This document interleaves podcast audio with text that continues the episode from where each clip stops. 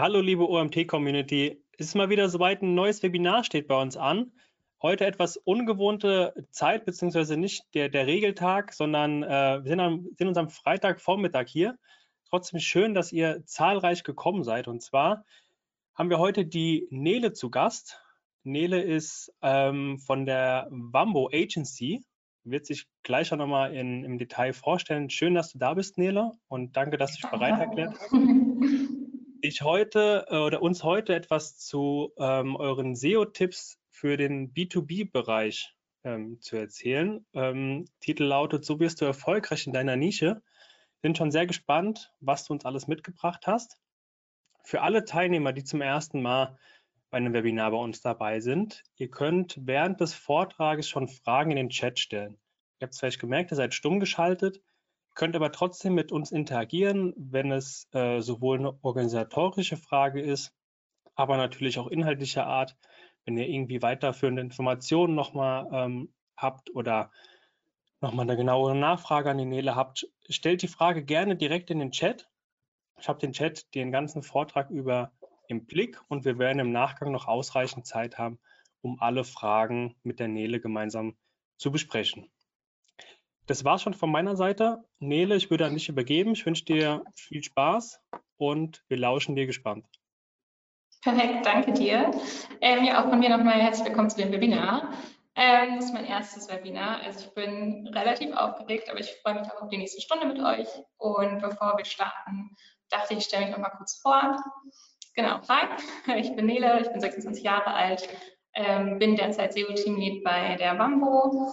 Wir sitzen in Bielefeld, sind eine Full-Service-Marketing-Agentur und betreuen da eigentlich alle Online-Kanäle. Genau. Ähm, zu unseren Kunden gehören Startups, KMUs, aber auch Konzerne. Und äh, wir betreuen da nicht nur lokale, nationale, sondern auch internationale Projekte. Ähm, ich selber bin seit 2015 im SEO-Bereich unterwegs, habe klassisch meine Ausbildung in einem SEO-Team gemacht und dann auch in der SEO-Agentur gearbeitet, dann wieder in-house. Also ich glaube, ich habe da schon einige Erfahrungen mitgenommen und die möchte ich natürlich heute mit euch teilen. Genau. Ähm, bevor wir zu den lang ersehnten Tipps kommen, ähm, geht es vielleicht erstmal darum, warum B2B auch SEO benötigt oder warum es da vielleicht gerade spannend ist, da äh, anzusetzen. Dazu habe ich euch eine Grafik mitgebracht. Das ist ähm, eine CTR-Grafik von Advanced Web Ranking. Genau, es ist die Klickrate von den ersten organischen Top 20 Suchergebnissen. Und ich glaube, da wird schon ganz klar deutlich, dass wenn ihr in den ersten Top 5 nicht platziert seid, dann bekommt ihr relativ wenig vom Kuchen ab. Viele von euch werden wahrscheinlich schon SEA-Kampagnen fahren und das ist voll gut, weil SEO und SEA halt gut voneinander profitieren können. Ich habe euch ein Beispiel mitgebracht. Ich glaube, Lexware ist ein Begriff für jeden. Ähm, sucht man nach Buchhaltungssoftware, ähm, erscheint Lexware erstmal mit einer schönen Anzeige oben im Paid-Bereich. Dann gibt es das normale organische Suchergebnis sogar zweimal. Es gibt die äh, Produktseite und die Ratgeberseite, den Kaufratgeber. Und dann sind sie sogar noch in einem äh, Test von für Gründer.de platziert. Also an Lexware kommt man, wenn man Buchhaltungssoftware sucht, gerade gar nicht vorbei. Und ich glaube, da kann jedes B2B-Unternehmen von profitieren, wenn man den einen oder anderen Wettbewerber da vielleicht ausstechen kann. Ja, warum ist B2B-SEO so anders als B2C-SEO? Ich habe euch ein paar Herausforderungen mitgebracht und ja, danach kommen auch die Tipps, wie ihr diese Herausforderungen natürlich meistern könnt. Die erste Herausforderung, die ich immer sehe, ist das geringe Suchvolumen. Im B2B-Bereich bewegen wir uns häufig mit Keywords, die ein sehr geringes Suchvolumen haben, teilweise auch gar kein Suchvolumen und sind halt sehr, sehr spitze Nischen.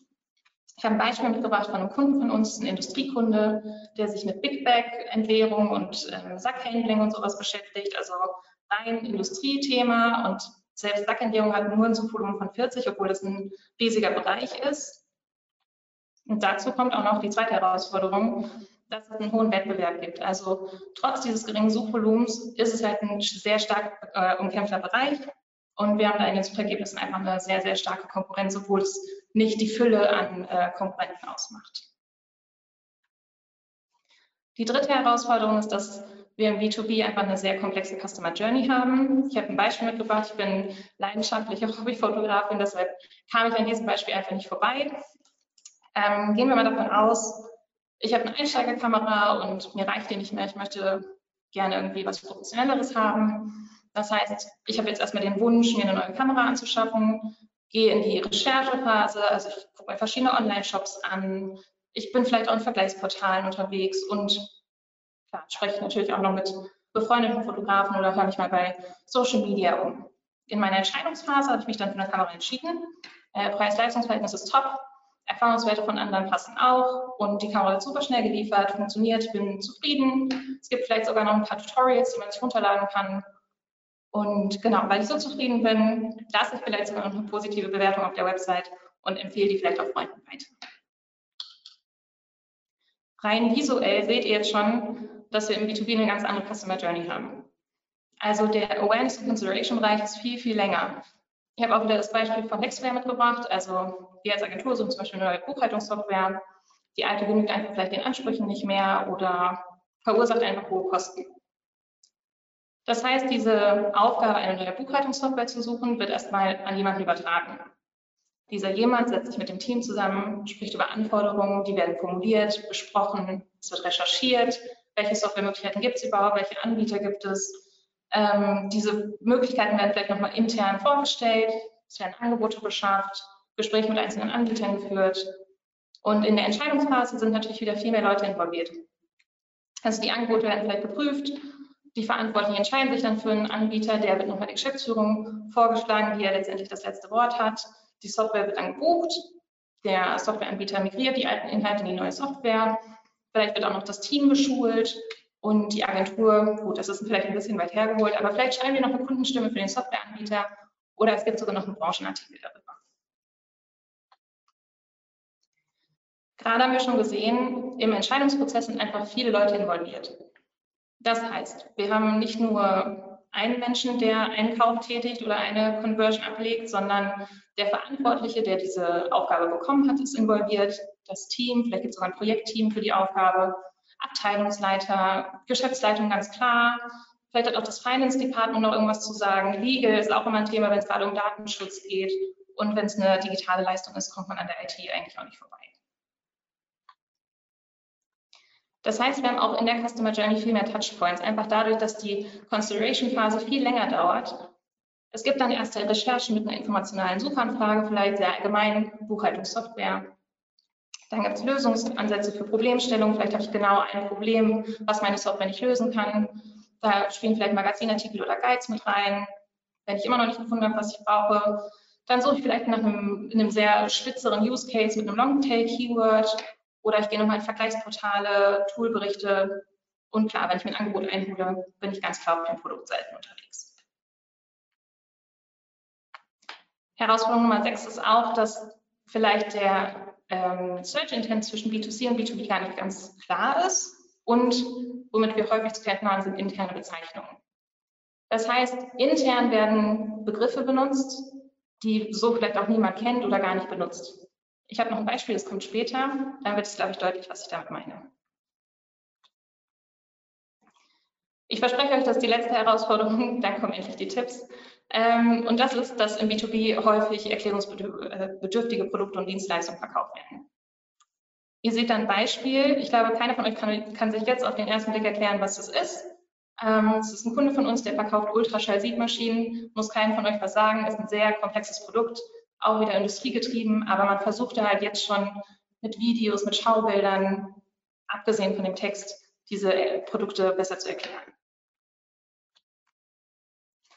Wie könnt ihr diese Herausforderungen jetzt meistern? Ich habe sieben Tipps mitgebracht, die echt gut umsetzbar sind. Ich habe darauf geachtet, dass ihr die sofort umsetzen könnt, ohne super viel mit eurer Technik vielleicht zu diskutieren. Und ja, wir steigen mal direkt ein.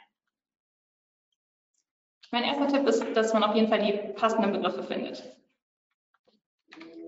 Ich habe eben gesagt, ich habe ein Beispiel mitgebracht zu diesen internen Bezeichnungen. Und zwar haben wir einen Industriekunden, die stellen Anlagen her. Ähm, und es gibt auch eine Anlage zur Dosierung von Aktivkohle. Ich glaube, das wird zur Entfernung von Schadstoffen in Müllverbrennungsanlagen äh, genutzt, aber bitte stellt keine technischen Fragen dazu. das ist auf jeden Fall ein sehr äh, nischiger Bereich im Anlagenbau und ein sehr, sehr spezifischer Use Case. Als wir darüber gesprochen haben, dass es diese Produktseiten gibt, wurde intern immer von Aktivkohle-Dosierung gesprochen. Das war auch das Hauptkeyword, was uns mitgegeben wurde. Das sollte getargetet werden, sowohl im SEO als auch im SEA. Gut, wir haben das mal in Keyword Planner geschmissen. 90 Suchvolumen klang jetzt erstmal nicht so schlecht. Aber dann ist das passiert, was wir immer bei jedem Keyword eigentlich machen, wenn wir nicht genau wissen, ob das passt oder nicht. Wir haben es gegoogelt. Und ähm, das Suchvolumen ist zwar gegeben mit 90, ist auch gar nicht schlecht, aber wenn man sich die Suchergebnisse dann anguckt, zeigt sich ganz deutlich, dass die Ergebnisse einfach nicht das sind, äh, was wir für unseren Kunden brauchen. Denn es zeigt sich, dass es irgendwie Aktivkohleprodukte gibt für den medizinischen Gebrauch. An der Seite seht ihr eine Shoppinganzeige für Aktivkohletabletten. Weiter unten, wenn ihr das jetzt nebenbei durchspielen würdet, würde irgendwann Aktivkohle zur Reinigung von Schwimmbädern kommen. Das trifft vielleicht schon eher den Use Case. Aber wenn man sich dann anguckt, dass Google Suggest als erstes Aktivkohledosierung Hund rauswirft, ist, glaube ich, ganz klar, dass das nicht die Suchintention ist, die wir brauchen. Genau. Geringes Suchvolumen bedeutet aber auch nicht Irrelevanz. Also vielleicht habt ihr ein Keyword, was ein sehr geringes Suchvolumen hat. Das bedeutet aber nicht, dass es nicht wichtig für eure Zielgruppe ist. Auch da habe ich ein Beispiel von diesem Kunden mitgebracht. Ähm, der bewegt sich auch in einem Bereich, der nennt sich Additive Manufacturing. Schmeißt man das in Keyword Planner, kommt 2400 als Suchvolumen raus. Mega für ein B2B-Thema, richtig gut. aber auch da leider nicht die Suchintention, die wir irgendwie haben wollen. Es gibt Definitionen, Magazine, also es ist viel zu breit. Das Thema, was der Kunde bedienen kann, ist Pulverhandling, Suchvolumen von 20. Könnte man jetzt denken, ja, ist ja super gering, will ich nicht benutzen. Die Anlagen bewegen sich in einem sechsstelligen Bereich. Das heißt, wenn ihr da die richtigen Leute ansprecht mit diesem 20er Suchvolumen, dann habt ihr, glaube ich, schon einen krassen SEO-Erfolg, von dem ihr sprechen könnt. Genau, also ihr solltet auf jeden Fall die Keywords nutzen, die zu eurem Unternehmen passen, egal ob das jetzt nur ein Suchvolumen von 10 hat oder 90 oder 480. Ich habe Ihnen ein paar Tipps mitgebracht, wie man eine Keyword-Recherche im B2B-Style durchführen könnte. Erster Tipp, gerade schon gesagt, benutzt keine zu allgemeinen Begriffe. Auch da wie ein Beispiel, ein Anbieter für eine Business Intelligence Software möchte gerne für Business Intelligence ranken. Es hat auch ein hohes Suchvolumen, aber es ist sehr, sehr breit. Also wir können uns da nie richtig positionieren. Beachtet auf jeden Fall die Suchintention, damit nicht sowas passiert wie mit Aktivkohledosierung Hund. Also schaut genau, dass das Keyword auch zu eurem Produkt passt oder zu eurem Unternehmen. Auch klar, sucht ihr eher eine B2B-Zielgruppe oder eher B2C. Und Longtail kann einen großen Teil eurer Begriffe ausmachen. Das ist auch gar nicht schlecht und gar nicht schlimm. Genau, diese Keywords, die ihr in der Keyword-Recherche rausfindet, würde ich immer in einem Keyword-Mapping zu Paketen schnüren, äh, diese Pakete einer bestimmten URL zuordnen, damit ihr ein Keyword-Set pro Landingpage habt. So vermeidet ihr auch Kannibalisierung und könnt nachher genau auswerten, ob das funktioniert. Findet auf jeden Fall auch Fragestellungen, die eure Zielgruppe hat. Ich nutze gerne Answer the Public als ähm, Keyword-Recherchen-Tool. Ihr könnt auch einfach Google Suggest benutzen und was richtig cool ist, wenn man interne Ressourcen nutzen kann. Wir haben einen Kunden, der fragt regelmäßig seine Vertriebsmitarbeiter und den Außendienst, welche Probleme vielleicht gerade der Kunde hat. Und das ist echt Gold wert. Also wenn ihr da an der Quelle sitzt, nutzt das. Tipp 2 ist, ähm, dass ihr auf jeden Fall Content für die verschiedenen Touchpoints anbietet. Wir hatten eben schon dieses Bild, ähm, dass die B2B Customer Journey ein bisschen komplexer ist und die Phasen einfach länger dauern. Und für diese Phasen solltet ihr natürlich auch passenden Content anbieten. Also nicht nur Produktseiten, sondern auch gerade in der Awareness- und Consideration-Phase solltet ihr mit Magazinartikeln vielleicht punkten oder Guides oder Kategorieseiten, vielleicht auch irgendwie Off-Page-Placements. Wir haben das bei einem Kunden mal versucht umzusetzen. Ähm, genau, also ich glaube, jeder von euch ist mit POS-Tuning-Produkten schon in Berührung gekommen. Es sind Vorschubssysteme, die im Supermarkt alles immer so schön nach vorne rücken. Ähm, und genau, die haben halt diese Produkte, es sind Warenvorschubssysteme und es gibt auch noch digitale Produkte oder reine Ausstattungsdinger wie Regal- und Ladenbau. Das waren die Seiten, die es schon gab. Und dann haben wir angefangen, wirklich informationale Seiten zu bauen, Probleme und Use Cases aufzunehmen und vielleicht auch eine neue Zielgruppe anzusprechen. Denn die neue Zielgruppe sind Marken und Hersteller. Also wenn sich jetzt eine Marke darum kümmern möchte, was kann ich in einem Markt für Promotions buchen? Wie kann ich eine Produktneueinführung im Handel gut gestalten? Das sind alles Sachen, die wir jetzt mit diesen Texten abbilden können. Und wir haben auch neue Probleme von einer bekannten Zielgruppe bedient. Zum Beispiel kann man durch diese Vorschubssysteme krass Personalkosten sparen. Das ist einfach ein Thema, wo man so viel Content drumherum bauen kann, auch Studien und einfach auch eine bekannte Zielgruppe nochmal anders ansprechen kann. Das heißt, SEO ist halt ein wichtiger Touchpoint gerade für Neukunden.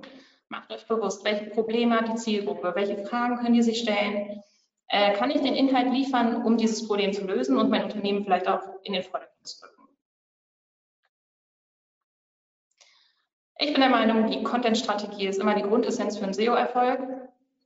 Deshalb macht auf jeden Fall eine Content-Audit, einfach um euch bewusst zu werden, welche Inhalte habe ich bereits. Wie ist die Struktur meiner Website? Greife ich alle Phasen dieser Customer Journey ab? Welche Themengebiete fehlen vielleicht auch? Und welche Inhalte bespielt der Wettbewerb? Das ist natürlich auch was, was man immer im Blick behalten kann. Dann diese tolle Keyword-Recherche, die wir eben schon durchgesprochen haben, solltet ihr euch auf jeden Fall zur Hand nehmen und diese Keyword-Map erstellen, also eine, ein Keyword-Set, ein Keyword-Paket auf eine URL übertragen. Und so könnt ihr dann gut auch diese Content-Hubs für Produkte und Dienstleistungen und auch für diese Probleme Lösungen erstellen. Klar, regelmäßige Kontrolle und Weiterentwicklung. Ihr müsst natürlich monitoren, ob die Inhalte dann gut ranken, ob die Performance passt oder ob ihr da vielleicht auch falsche Keywords verbaut habt. Conversion Lead Optimierung ist kein direktes SEO-Thema, ist aber trotzdem wichtig. Denn ihr habt jetzt durch eine tolle Content-Strategie und eine super Keyword-Recherche die Zielgruppe auf eurer Website geholt. Aber wie schafft ihr es jetzt, dass die Zielgruppe auch konvertiert? Und da kann ich nur sagen, Daten nutzen. Schaut euch an, egal in welchem Webanalyse-Tool, was ihr benutzt, gibt es Landingpages mit einer hohen Absprungrate. Welche Seiten haben vielleicht auch eine geringe Conversion Rate? Und welche Seiten haben verdächtig kurze Sitzungsdauer? Also wenn da jetzt ein riesiger Text drauf ist mit 2000 Wörtern und die Sitzungsdauer sind 10 Sekunden, ja, dann ist vielleicht am Anfang schon irgendwas falsch. Auch Heatmap-Tools können euch dabei helfen, zu identifizieren, wie sich der Nutzer auf der Website bewegt. Und vielleicht könnt ihr da auch neue Erkenntnisse draus schöpfen. Wenn man von Conversion Lead Optimierung spricht, schauen wir uns hier im Team immer die Kontaktformulare an. Sind da vielleicht Conversion Killer verbaut? Sind es vielleicht zu komplexe Schritte oder zu viele Schritte oder muss man für den Erstkontakt quasi sich komplett nackig machen? Also sind es vielleicht einfach Schritte, die zu viel sind? Gibt es auch technische Fehler vielleicht im Formular, die zu Absprüngen führen? Ist es vielleicht, geht das Dropdown-Menü vielleicht gar nicht runter? Ist das Formular überhaupt ansprechend und intuitiv? Kann ich mobil auch alles ausfüllen? Ich weiß, im B2B bewegen wir uns eher im Desktop-Bereich. Trotzdem solltet ihr natürlich jedem User, egal von welchem Endgerät, ermöglichen, diese Kontaktformulare auszufüllen. Erfüllt die Landingpage alle Ansprüche der Zielgruppe? Auch eine wichtige Frage. Bietet ihr überhaupt CTAs an? Weil wenn die Call to Actions fehlen, kann der User auch faktisch nichts tun hat man vielleicht auch Leadmagnete verbaut. Damit meine ich sowas wie eine Studie gegen eine Mailadresse. Das sind ja wertvolle Kontakte. Oder ein Download-Center, wo man generell einfach irgendwelche Infos runterladen kann. Nutzt ihr vielleicht noch weitere Möglichkeiten zur Lead-Generierung? Wir machen da immer gerne Remarketing-Kampagne, denn die Leads, die ihr schon auf eure Website geholt habt, das sind ja hochqualitative, wertvolle Kontakte. Da lohnt es sich, nochmal ein bisschen Geld in die Hand zu nehmen und diese nochmal anzusprechen personalisierte Newsletter, wenn das für euch in eurer Branche passt, natürlich auch ein Thema.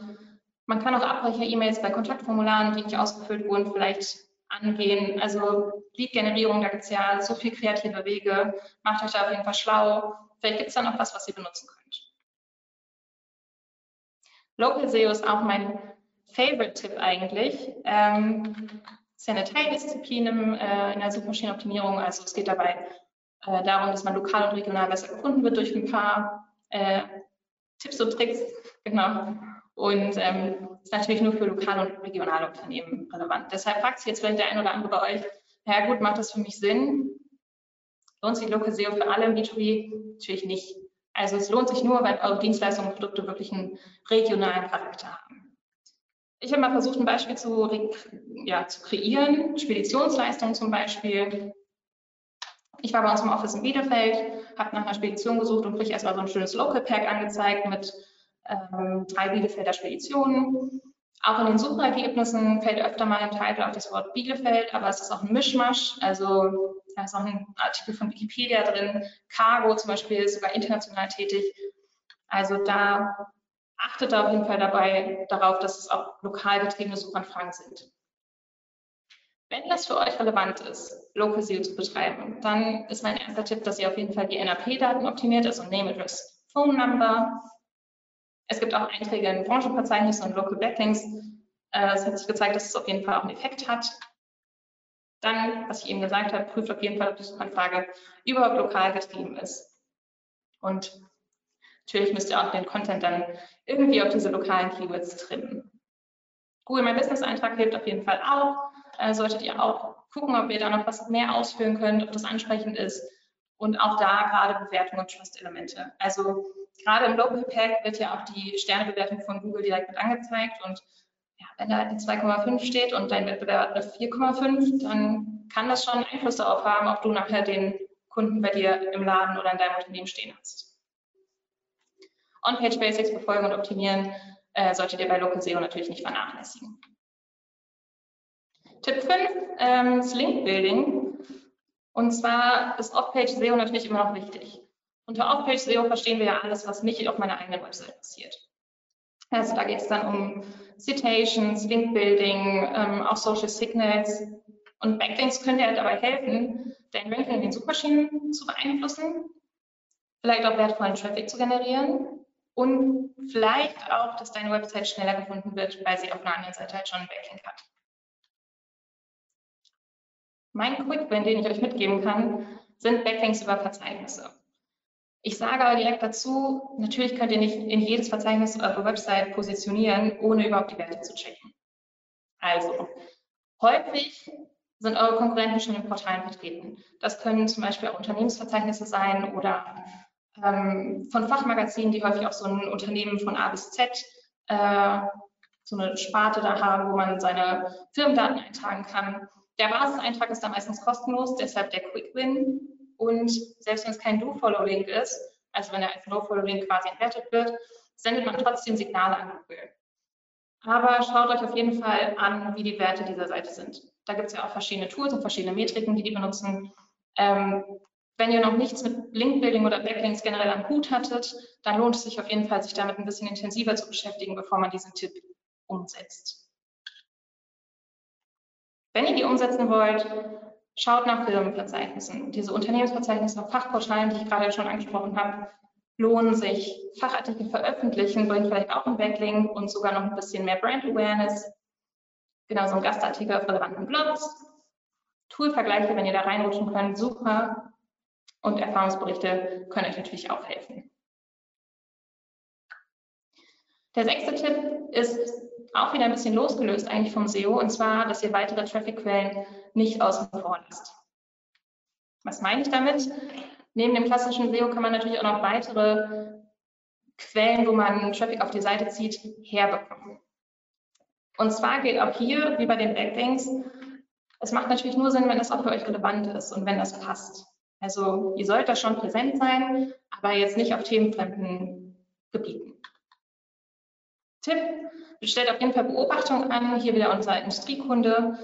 Ähm, sucht man nach Big Bang Entleerung, fällt halt direkt auf, es gibt ein Bilderergebnis und ein Videoergebnis ganz unten. Das heißt, es wäre auch cool, wenn ich in dem organischen Ergebnis bin, in dem SEA-Ergebnis, im Bilderergebnis und im Videoergebnis. Das heißt, ich hätte schon vier organische, passende Rankings. Also, wenn ihr seht, es gibt diese Bilderergebnisse und Videoergebnisse, Schaut, ob ihr Bilder-SEO betreiben könnt oder Video-SEO. Diese Vergleichsportale helfen. Natürlich gibt es nicht für jeden Use Case irgendwie ein Vergleichsportal. Ähm, aber auch da lange Entscheidungsprozesse in dieser Customer Journey führen halt zu einer intensiven Recherche und auch da werden wahrscheinlich Tool-Vergleiche, gerade wenn ihr im digitalen Bereich unterwegs seid, werden da auf jeden Fall zu Rate gezogen. Auch diese Tool-Vergleiche schaffen halt auch Trust. Also wenn jemand sieht, oh krass, Lexware ist in fünf von sieben Toolvergleichen drin, dann hat das ja schon irgendwie einen Effekt auf mich. Fachmagazine auch immer cool, wenn man da irgendwie ähm, sich noch platzieren könnte. Schafft auf jeden Fall Awareness, auch mal abgesehen von einem Backlink. Ähm, es ist ja immer was, was dich als Unternehmen auch repräsentieren kann und es hilft auf jeden Fall trotzdem weiter. Da genau Fachartikel oder vielleicht auch mal Gastartikel.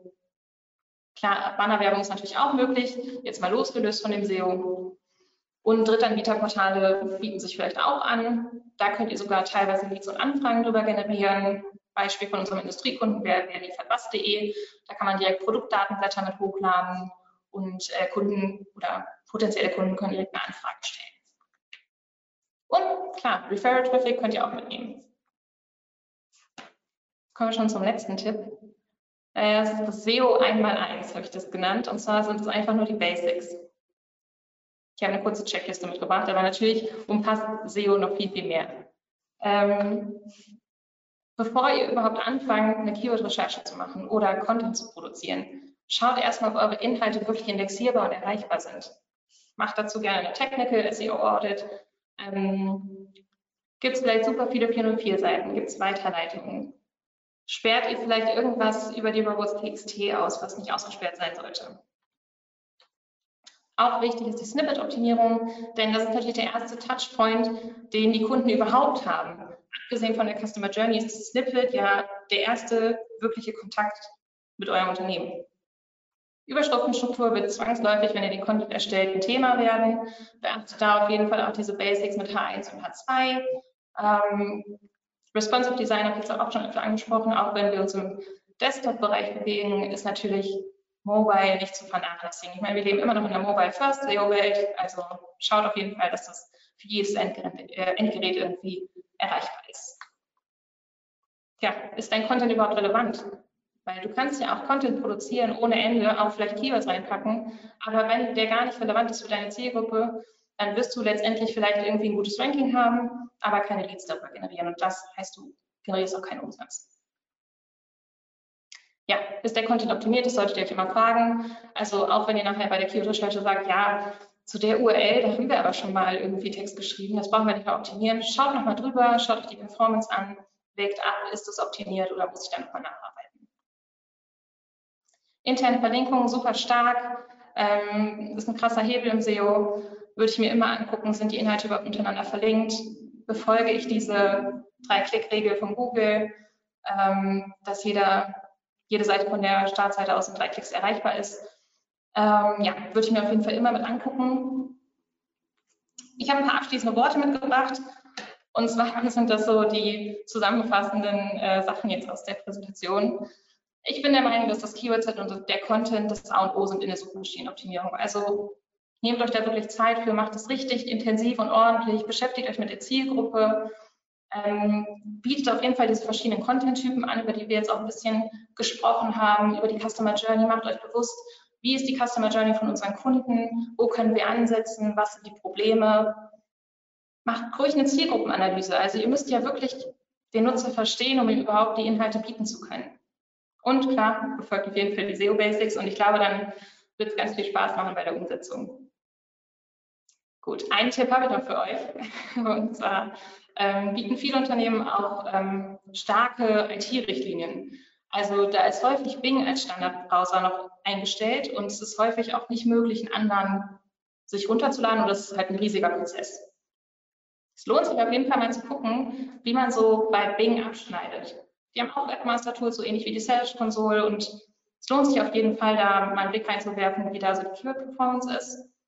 Und gerade auch im Microsoft Ads-Bereich könnt ihr da häufig für wenig Geld gute Abschlüsse generieren. Das waren meine sieben Tipps. Ähm, ja, ich hoffe, ihr habt viel mitgenommen. Ich freue mich jetzt auf eure Fragen und die Fragen, die wir vielleicht gleich nicht klären können, die könnt mich immer kontaktieren. Meine Kontaktdaten kriegt ihr wahrscheinlich im Nachgang nochmal. Und ja, dann danke fürs Zuhören. Jetzt würde ich an Marcel übergeben, glaube ich. Genau, da bin ich wieder. Vielen Dank, Nele. Waren Gerne. viele nützliche Tipps dabei, die wir, glaube ich, auch so noch nicht kannten oder nochmal einfach in, in Erinnerung rufen. Ähm, Nele hat es gerade schon gesagt, wir haben jetzt noch ausreichend Zeit, um gegebenenfalls Fragen zu stellen. Äh, es kam auch die eine oder andere Frage rein, ob das ähm, wir die Präsentation rumschicken. Also die Präsentation wird wie immer bei uns auf der Webseite im Nachgang downloadbar sein ähm, genauso wie das Webinar auch aufgezeichnet wird. Das heißt, ihr könnt dann alles gerne im Nachgang nochmal nacharbeiten. So, kommen wir zu den Fragen. Die eine oder andere Frage wurde schon gestellt. Fangen wir einfach mal an, chronologisch. Die erste Frage kam rein und lautet, wo führt ihr so eine Keyword-Recherche durch? Google Keyword Planner zeigt leider nur wenig an, wenn es um spezifische Begriffe geht. Ja, ist eine sehr gute Frage. Ähm, wir haben ja auch viele Kunden, die sich in diesem sehr nischigen Bereich bewegen. Ähm, häufig ist es auch ein, ja, ein Miteinander mit dem Kunden, dass man sich einmal dem zusammensetzt und diese, klar, häufig sind da diese internen Zeichnungen dabei, aber man fragt dann einfach mal, wie, wie heißen diese Maschinen oder was ist genau der Use Case?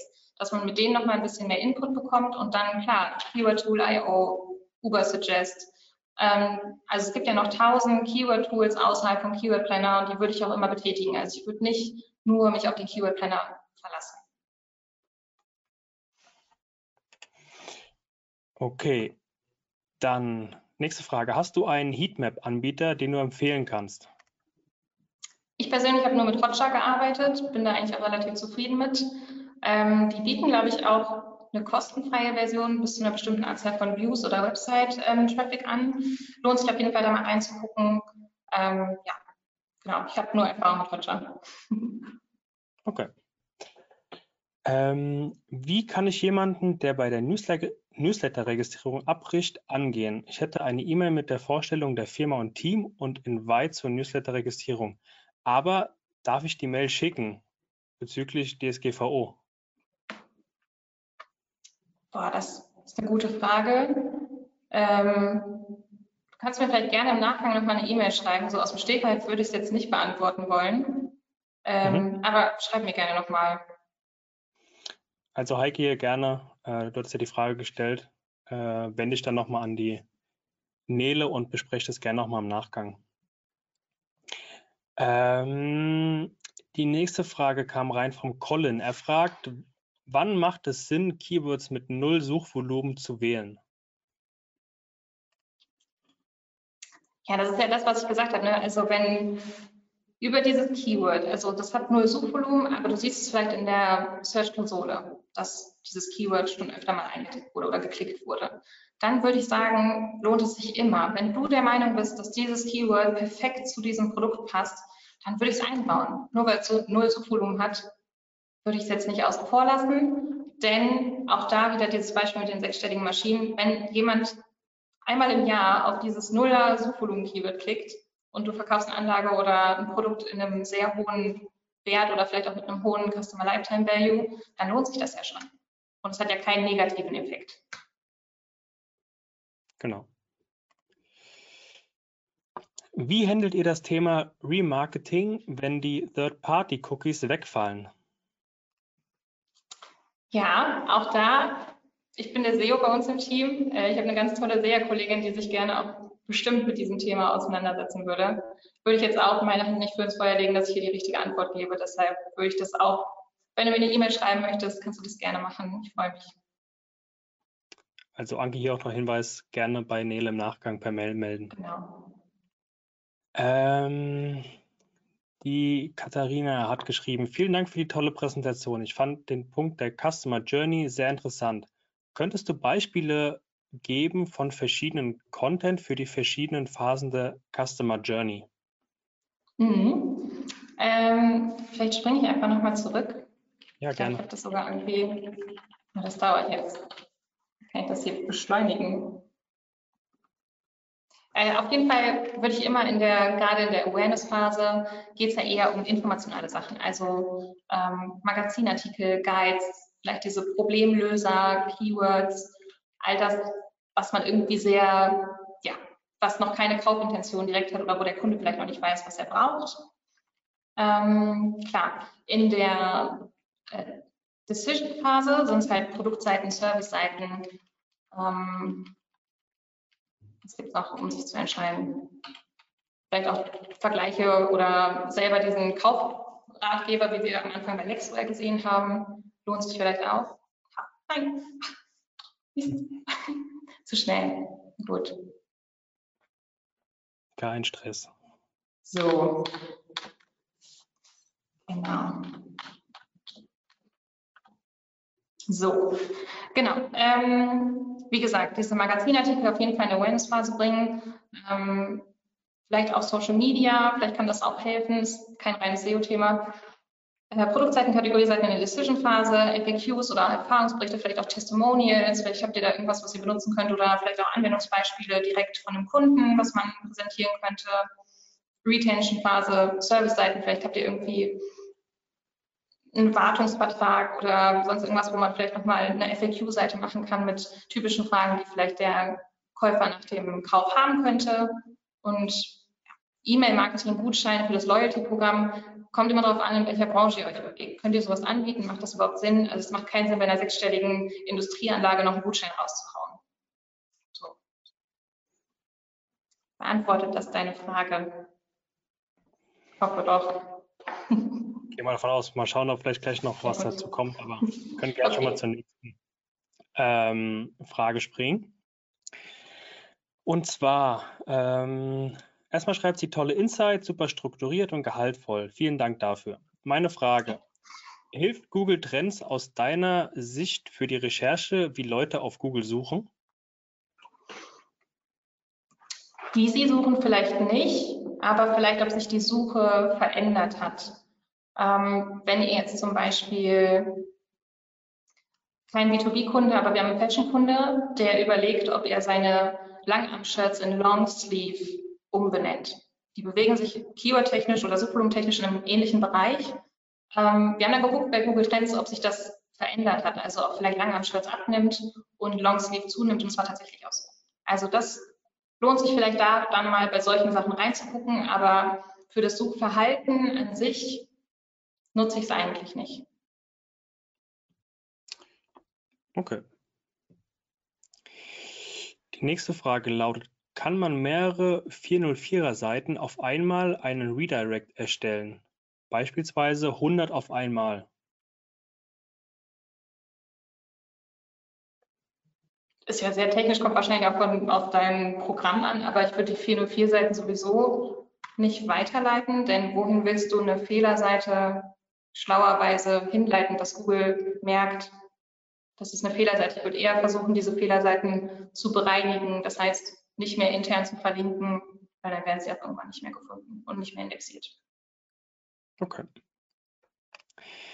Ähm, Stichwort Keyword, Keyword Mapping. Für wie mhm. viele Keywords optimiert ihr eine URL? Danke für den tollen Input. Ähm, danke dir. ähm, es gibt da keinen Pi mal Daumen-Wert, den wir benutzen.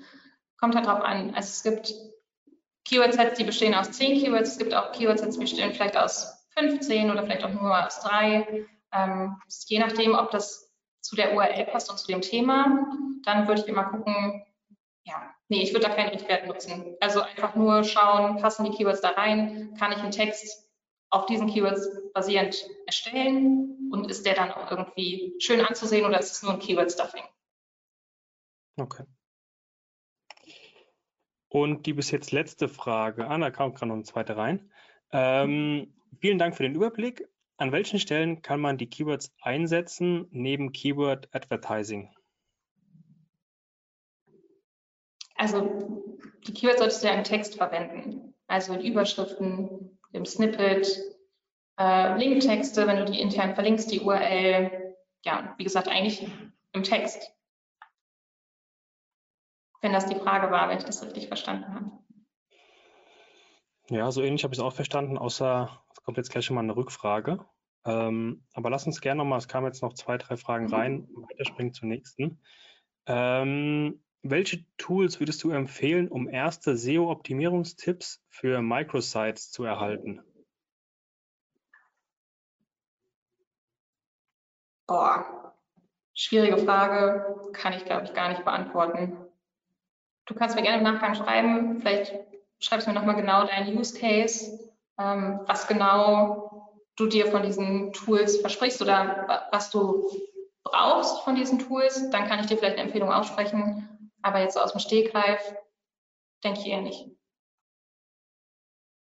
Okay, ja, sie hat auch gerade geschrieben, okay, danke. okay. Ähm, dann schreibt der Tom, tolles Webinar, richtig gute Folien, mega Struktur und schön neue Content-Ideen zu bekommen.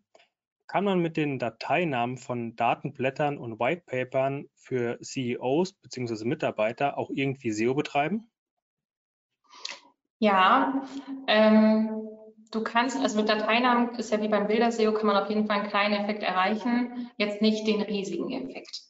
Ähm, es ist auch immer die Frage, also ein PDF ist quasi für einen Crawler auch wie eine Sackgasse. Er kommt da ja schwierig wieder raus, wenn da keine Links sind, denen er folgen kann.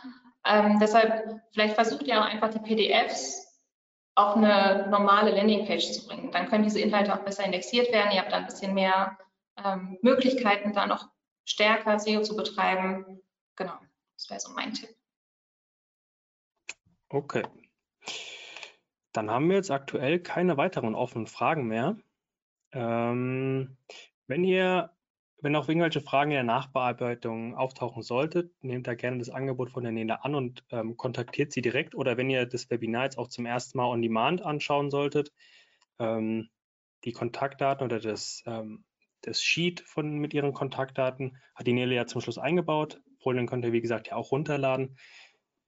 Dann würden wir euch jetzt in den, ja, fast Mittagspause bzw. Freitagmittag ähm, verabschieden. Nele, nochmal vielen Dank auch von meiner Seite. Hast du ja mitbekommen. Gerne. Danke euch für euer Feedback auch. Es freut genau, mich sehr. kam schon viel Feedback von der Community rein, das auch durchweg positiv war. Ähm, schön. schön, dass du dabei warst, Nele. Schön, dass ihr bei dem heutigen Webinar dabei wart. Würde uns freuen, wenn ihr demnächst wieder mal dabei seid. Und dann wünschen wir euch schon mal jetzt ein schönes Wochenende. Bleibt gesund und bis bald. Bis dann.